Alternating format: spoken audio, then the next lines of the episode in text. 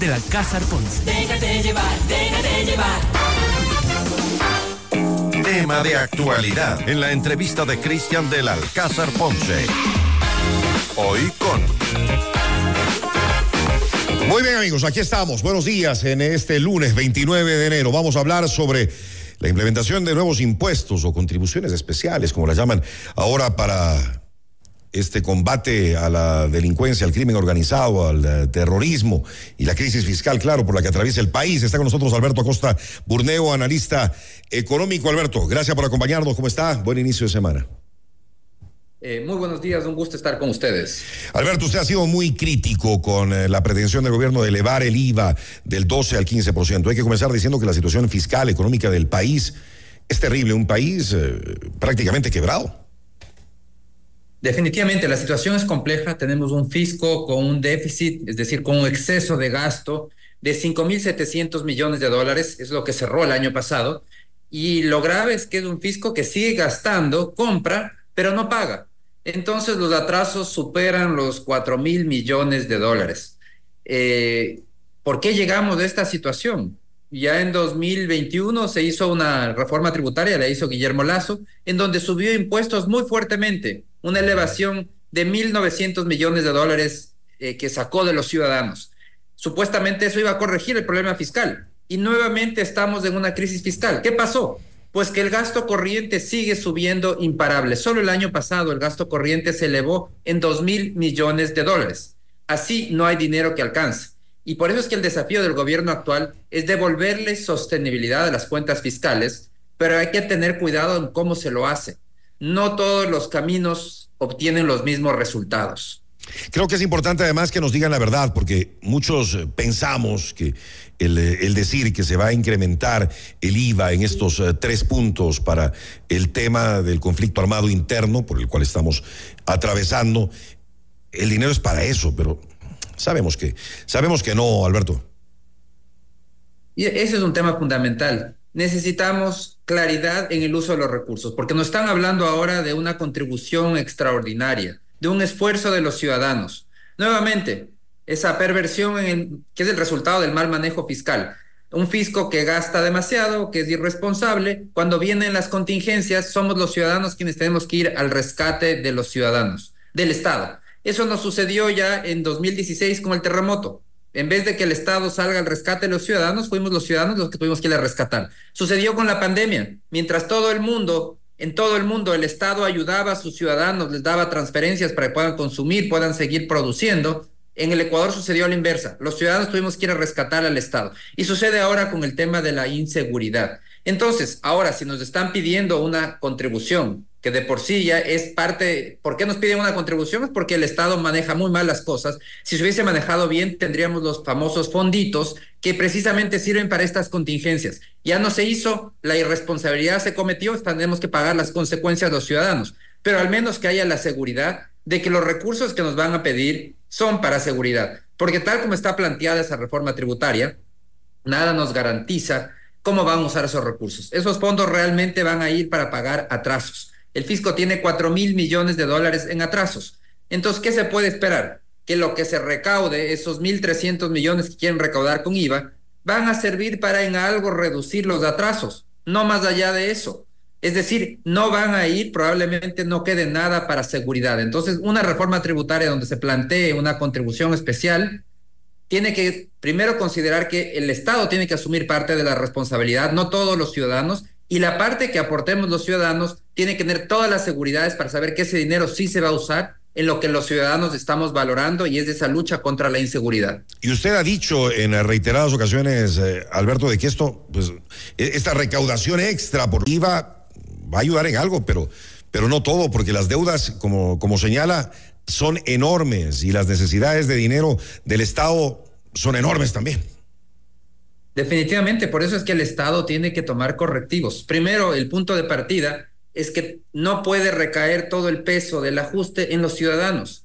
No puede el Estado esperar transferirnos las cuentas y los, los, los faltantes debido a su exceso de gasto, transferirnos a los ciudadanos vía impuestos. Esa no es la salida. El Estado tiene que asumir el costo del ajuste, el costo de la responsabilidad fiscal, del mal manejo fiscal ¿Y cómo asumir ese costo? Bueno, hay que tomar algunas medidas puntuales. La primera es priorizando el gasto. Esto significa eh, que los recursos estatales tienen que usarse para lo importante, salud, educación y seguridad, y dejar de gastar en todo lo demás, todo lo que no agrega valor. Hay una medida inmediata que puede hacer el Estado, la, no renovación de los contratos ocasionales. Con eso puede ahorrarse de manera inmediata alrededor de un mil millones de dólares. Por otro lado, tiene que hacer esa revisión de toda esa eh, burocracia exuberante que existe que no agrega valor al ciudadano. Todas esas instituciones que no agregan valor tienen que ser eliminadas y existen muchísimas instituciones que no le agregan valor al ciudadano. Cada ley que se crea nace con una superintendencia, una intendencia o una, eh, un consejo, etcétera. Todo lo que se les puede ocurrir a los asambleístas lo ponen ahí. Entonces sigue creciendo esa burocracia, esa maraña regulatoria que no agrega valor. Tiene que ser eh, podada esa burocracia que no agrega valor, esas instituciones que no agregan valor. Hay que focalizar subsidio a los combustibles, ese es un segundo tema. No podemos seguir destinando tantos recursos a subsidiar a quien no necesite ese subsidio. Y tercero, por el lado de los ingresos, el fisco de una vez por todas tiene que destrabar aquellas actividades que le generan enormes ingresos, petróleo y minería son dos actividades que le generan unas rentas extraordinarias al fisco, pero en el país lo que hemos, nos hemos dedicado a ponerle trabas, a que no se den las inversiones porque no se otorgan permisos ambientales, porque no se hace la consulta ambiental, porque no se les permite esas actividades continuar o porque se hacen consultas absurdas como fue la del Yasuní Tete, en donde los ciudadanos decidieron eh, ahorcarle al fisco ecuatoriano con una pérdida de 1.200 millones de dólares al año. Entonces, eh, eh, hay que destrabar nuevamente la inversión en estos sectores porque son sectores que le pueden dar rentas muy importantes al fisco y van a ayudar a aliviar la crisis fiscal. ¿Cuál puede ser la consecuencia si se llega a aprobar eh, que, se incremente el IVA? ¿Tendremos, ¿Tendremos una inflación mayor en el país por esos tres puntos? Porque hay que considerar también, Alberto, que el IVA en Ecuador es mucho más bajo que otros países. Pongamos simplemente el ejemplo de Colombia el problema es que no podemos comparar los impuestos aislados. Eh, por eso hay otros indicadores donde uno ve cuál, cuál es la carga tributaria en un país. Cada país puede tener una mezcla distinta, pero en el Ecuador, por ejemplo, eh, hay una carga tributaria importante porque, y lo más grave es que en el Ecuador hay un sector informal muy grande que no paga ningún tributo. Para empezar, no paga ni siquiera IVA, ni siquiera factura. Y es un sector muy grande. Entonces, cuando dicen, ah, es que en el Ecuador la, carga tributaria es baja, lo que no están viendo es que realmente la carga tributaria es alta porque el grueso de la carga tributaria está en un grupo pequeño de ciudadanos. Una parte muy importante de la economía es informal y no paga ningún tributo, no paga impuesto a la renta, no paga IVA, no factura, etcétera. Y la carga, todo el peso de la tributación está en un grupo pequeño, que es el grupo de ciudadanos que están en la formalidad. Entonces, no hay cómo comparar aisladamente, porque hay una combinación de impuestos que es distinta en cada país. Entonces, decir que el IVA es más alto, bueno, pero ¿cuántas personas pagan IVA en Chile, por ejemplo? Evidentemente que ahí paga, todo el mundo paga IVA, no como en el Ecuador, que un porcentaje muy elevado de la población no paga IVA porque está en la informalidad, porque no factura, porque no reporta al SRI. Entonces sí hay que hacer un análisis más integral y entender que elevar impuestos de este momento y el IVA particularmente, más que un tema inflacionario, porque el, efecto inflacionario es de una sola vez. Suben los precios de una sola vez, en adelante ya no vuelven a subir. pero sí va a haber un efecto de retirar dinero del bolsillo de los ciudadanos. 1.300 millones de dólares menos en el bolsillo de los ciudadanos significa que va a caer el consumo, las ventas ya están cayendo, va a ahondar la caída en las ventas, va a provocar una destrucción de empleos, va a provocar que los ciudadanos les alcance para comprar menos, pérdida de poder adquisitivo, etcétera. Es decir, es menos dinero para consumir, menos dinero para ahorrar, menos dinero para invertir. En resumen, un efecto recesivo. Va a jalar a la economía hacia abajo. Y además, el momento que estamos atravesando, ¿no? Después de la declaración de este conflicto armado interno, mire que buena parte del país está paralizado. Las ventas en enero para la mayoría de negocios, para la mayoría de las empresas, fue desastroso. Eh, muchos no tienen cómo pagar eh, sueldos, eh, pagar los servicios básicos y estamos atravesando un momento muy, muy complicado, pienso yo, como para ahora tener estos, estos, estos nuevos impuestos a partir del primero de marzo. Definitivamente, y eso se ve en las estadísticas. Las ventas en el país están cayendo. Cinco meses consecutivos de caída en las ventas. Es lo que estamos viviendo este momento.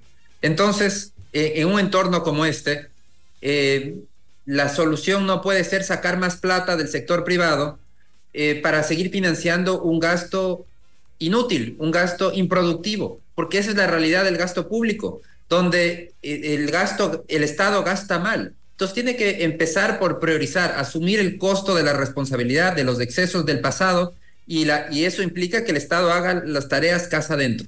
Porque siempre para los políticos es mucho más fácil pasarle la cuenta a los ciudadanos. Pero esa, esa es la alternativa equivocada, es una alternativa que destruye bienestar y mucho más en una economía que está desacelerándose, donde la situación del empleo es dramática. Hay menos empleo hoy que el que existía en 2014, alrededor de 400 mil empleos menos que los que existían en 2014, pero la población es mucho más grande. El resultado es que estamos frente a una oleada migratoria similar a la de 1999. Entonces, hay que ser muy cuidadosos de las medidas que se plantean, porque la prioridad tiene que ser generar bienestar y subir impuestos lo que hace es destruir bienestar. Hay otras alternativas que ha analizado, que se han analizado en eh, la Asamblea Nacional como eh, una contribución especial, bastante grande por cierto, de parte de los bancos por sus eh, supuestas ganancias extraordinarias y también para ciertas empresas que han tenido ganancias importantes en los últimos dos años. ¿Cómo ve usted eso, Alberto? ¿Es una alternativa tal vez? Mire, e, es el problema cuando se toman decisiones políticas y no técnicas. Si, si uno quiere ganar votos y aplausos, pues ataque a la banca, eso es lo mejor. eso le aseguro que le va a ser muy popular, pero la realidad en la técnica es totalmente distinta. Primero porque se está partiendo de eh, información equivocada, falsa. Eh, las utilidades bancarias no han sido extraordinarias, de hecho, el rendimiento de la banca todavía no retorna a los niveles pre-pandemia, no ha superado la pandemia el sistema financiero. El rendimiento está muy cercano al promedio de la economía y es menor al que tenía antes de la pandemia.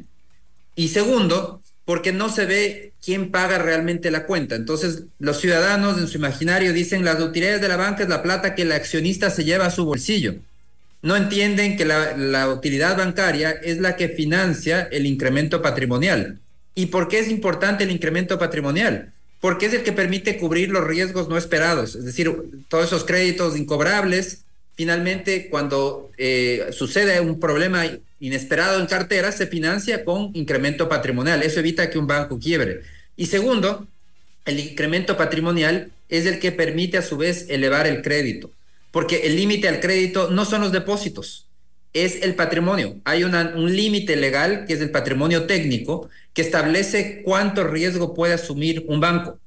Y ese, ese, ese riesgo, es decir, el crédito que puede dar un banco, depende de su patrimonio técnico. Entonces, queremos más crédito, tiene que subir el patrimonio. Y para que suba el patrimonio, tienen que, la manera de subir el patrimonio es vía utilidades. Lo que están proponiendo este momento de la Asamblea es limitar el incremento del patrimonio, con ello limitar el crédito. ¿Y quién gana de ese escenario? Nadie gana, todos perdemos y perdemos los ciudadanos, especialmente quien quiera solicitar un crédito, que ahora va a encontrar que es más escaso y más costoso. Entonces hay que tener mucho cuidado con esas propuestas politiqueras que suenan lindas, atraen votos, aplausos, pero realmente hacen mucho daño a los ciudadanos. Quisiera explicar y cerrar esta eh, esta explicación con una analogía. es como cuando existe escasez de pan y la, la, población enardecida va a quemar las panaderías. ¿Han mejorado la escasez de pan? No, la han agravado definitivamente. Es exactamente lo mismo que están proponiendo ahora en el sistema financiero. Y mire, mire lo que dice Asobanca, que me parece importante. La banca ni es el sector más rentable, ni es el sector que más utilidades ha generado, pero sí es el sector que más contribuye al Estado. De los 17 mil millones que el Estado recaudó el año pasado, 2.200 millones fueron aportados por las actividades bancarias. También señalan, de aprobarse el impuesto a las utilidades de los bancos, aproximadamente 500 mil ecuatorianos, principalmente mujeres, se quedarían sin crédito formal y quedarían expuestos al chulco. Grave, Alberto. Definitivamente, es que es grave que se quiera limitar el crecimiento del crédito. Y todo esto, bueno, yo creo que quienes proponen probablemente sí lo entienden, pero tienen otras motivaciones, una motivación política. Atacar a la banca, igual que atacar a la, a la prensa, a los medios de comunicación es atractivo para los políticos populistas. Ese es el populismo. Pero si uno deja de lado la política y se va a la técnica, se da cuenta del daño que están planteando al limitar el crédito, limitando la expansión del patrimonio. Por eso hay que tener mucho cuidado, hay que rechazar ese tipo de propuestas, porque lo que van a hacer es limitar el crecimiento del crédito. Y eso es lo que no necesitamos, lo que no puede suceder en una economía que se está desacelerando, porque la manera de reactivar la economía es con mayor crédito, eh, que haya mejores tasas de interés, etcétera. Pero en el país hacemos todo lo contrario. Limitamos el crecimiento del crédito, de esa manera encarecemos el crédito y los que pagamos la cuenta somos los ciudadanos quienes queremos solicitar un financiamiento y no, no lo conseguimos. Inconstitucional además lo que quieren hacer este grupo de asambleístas, porque el único que puede proponer nuevos eh, tributos es el eh, presidente de la República. Definitivamente hay algunos problemas legales, ya los abogados han advertido, que están aplicando una norma de una manera retroactiva, lo cual es prohibido. Eh, y por otro lado, están planteando unos cambios que no, no son aceptables en base a la normativa vigente. Entonces, e, eso de ahí es otro de las grandes objeciones. No pueden crear tributos, la Asamblea prohíbe la creación de tributos eh, la, la, la, ley, la constitución cree que prohíbe que la asamblea cree tributos y tampoco pueden hacer tributos retroactivos. Dos temas absolutamente ilegales que van a tener que ser objetados por la Corte Constitucional. Esperemos que en esta ocasión, si llega a aprobarse, que la, que la Corte actúe de manera rápida, porque en ocasiones anteriores ya la Asamblea ha caído en este mismo juego y la Corte muchos años más tarde termina diciendo esto es inconstitucional pero les dice lo que ustedes ya cobraron, no importa, ya lo cobraron. Lo cobrado, cobrado está, de aquí en adelante ya no puede cobrar. Entonces los políticos se dan cuenta de que pueden eh, que hay este agujero en la normativa y que la reacción tardía de la Corte les da la oportunidad de tener uno o dos años cobrando unos tributos inconstitucionales y que no pasa nada. Eso es lo que la Corte no puede permitir. El presidente Daniel Novoa la tiene complicado con, eh, con el país tal y como lo recibió económicamente, financieramente. Eh, Alberto, está atado de manos también. tiene definitivamente, pero yo creo que ha, demostrado una habilidad política importante. Eh, y eso yo creo que es positivo. Y además ha hecho algunas declaraciones que van en la línea correcta. El presidente también ha hablado de priorizar gastos, de reducir gasto innecesario. Es importante que se concrete. Ha hablado también de focalizar subsidios. También. Es, el, momento, ¿no? Es el momento de hacerlo. ¿Perdón? Es el momento de hacerlo, la focalización a los combustibles. Es el momento, es el momento por varios motivos porque se necesitan recursos para financiar la guerra contra la inseguridad, porque el precio del petróleo está y de los combustibles está muy bajo, así que el impacto no va a ser mayor. Entonces, este es el momento de introducir estas reformas y un presidente que ha logrado el respaldo también por esta lucha coyuntural contra la inseguridad, es importante que aproveche de ese capital político que tiene para hacer estos cambios que requiere el país. Yo creo que lo puede hacer muy bien eh, tiene la capacidad para hacerlo, está en el momento político ideal para tomar este tipo de medidas, porque es un momento difícil en donde la población está dispuesta a hacer esfuerzos por, por algo que valoran, que es la seguridad. Entonces, este es el momento para también corregir esos graves problemas estatales que se han venido acarreando por décadas y creo que podría ser una, hacer, tomar medidas realmente históricas el presidente Novoa eh, si concreta estos anuncios que ha hablado de para poner en orden las cuentas fiscales. Ahora o nunca. Gracias a Alberto Acosta Borneo por haber estado con nosotros, analista económico. Que tenga una buena semana, mi querido Alberto. Muchísimas gracias, siempre es un gusto. Buenos días.